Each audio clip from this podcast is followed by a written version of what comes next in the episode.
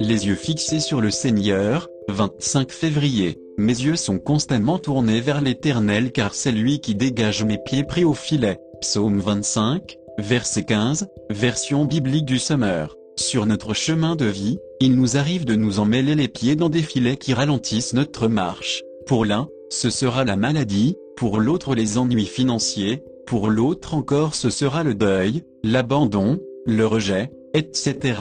Ces catastrophes plus ou moins grandes, plus ou moins douloureuses et supportables selon nos sensibilités, peuvent littéralement nous mettre à terre et nous empêcher de poursuivre la route. Pour peu que nous ne comptions que sur nos propres forces pour parvenir à nous relever, ne pas flancher et tenter d'avancer. Avez-vous remarqué combien il est facile d'avoir les yeux fixés sur nos pieds enchevêtrés dans ces filets, et d'instinctivement chercher une solution humaine pour nous en défaire, plutôt que de lever les yeux au ciel et nous appuyer sur la puissance de Dieu, que de temps perdu, que d'énergie déployée pour rien, que de larmes inutiles, tandis que nous regardons vers le bas et nous débattons pour être délivrés de cette entrave, Dieu est en haut, il attend que nous attrapions sa main pour nous rassurer et nous aider mais, bien souvent, nous n'avons pas l'instinct de relever la tête et de nous accrocher à lui, psaume 91, 3. À chaque épreuve, à chaque moment compliqué de la vie, rappelons-nous que nous avons un souverain dans les cieux à qui toutes choses sont soumises, et qui détient d'avance la solution pour nous libérer de nos impasses, ou tout au moins pour nous soutenir et nous permettre de traverser ces épreuves en paix. Oui,